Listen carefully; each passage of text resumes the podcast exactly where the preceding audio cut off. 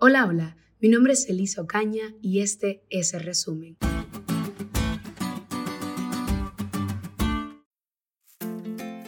Ya casi terminamos el estudio de la carta a los Efesios y esta semana profundizamos en los versículos 10 al 20 del último capítulo. Y como el tema que Pablo presenta aquí es tan importante, no perdamos más tiempo. Con ustedes, los tres puntos de resumen. Punto número uno. Nos encontramos en una guerra. Desde la caída de Adán, Satanás y sus agentes malignos han hecho una guerra continua contra aquellos que desean ser leales y fieles a los mandamientos de Dios.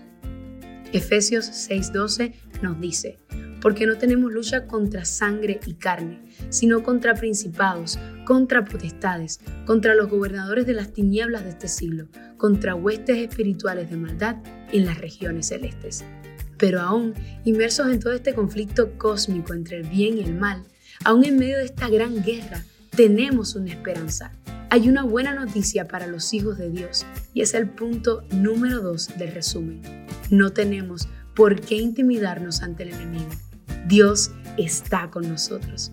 Dios está presente con nosotros en la batalla y nos ha provisto de las mejores armas, su propia armadura, la armadura de Dios. Él ha puesto a nuestra disposición su verdad, su justicia, su paz, su fe, su salvación y al Espíritu Santo. Si Dios va delante de nosotros y nos vestimos con la armadura que Él nos ha provisto, no podemos fallar. No hay forma. Si Dios es por nosotros, ¿quién contra nosotros? Nuestra victoria está en Cristo Jesús. Como punto número 3 y último, repasemos las tres principales exhortaciones que Pablo nos da en esta porción de la carta, para así poder salir vencedores en esta guerra. Primera exhortación, fortaleceos en el Señor y en el poder de su fuerza. Gracias a Dios, no dependemos de nuestras propias fuerzas para pelear contra el ejército del maligno, porque si fuera así, estaríamos totalmente perdidos. En cambio, nuestro poder y nuestra fuerza vienen de Dios, el gran vencedor. Segunda exhortación, vestidos de toda la armadura de Dios, para así poder resistir en el día malo. Y tercera exhortación, estad pues firmes Debemos aferrarnos al Señor y combatir unánimes, empleando todas las armas que Él nos ha provisto. De esta forma, seremos más que vencedores por medio de Cristo Jesús. No temas.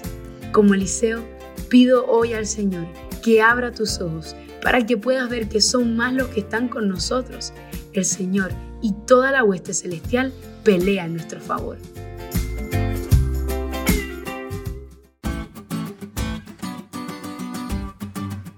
¿Te diste cuenta lo cool que estuvo la lección? No olvides estudiarla y compartir este podcast con todos tus amigos.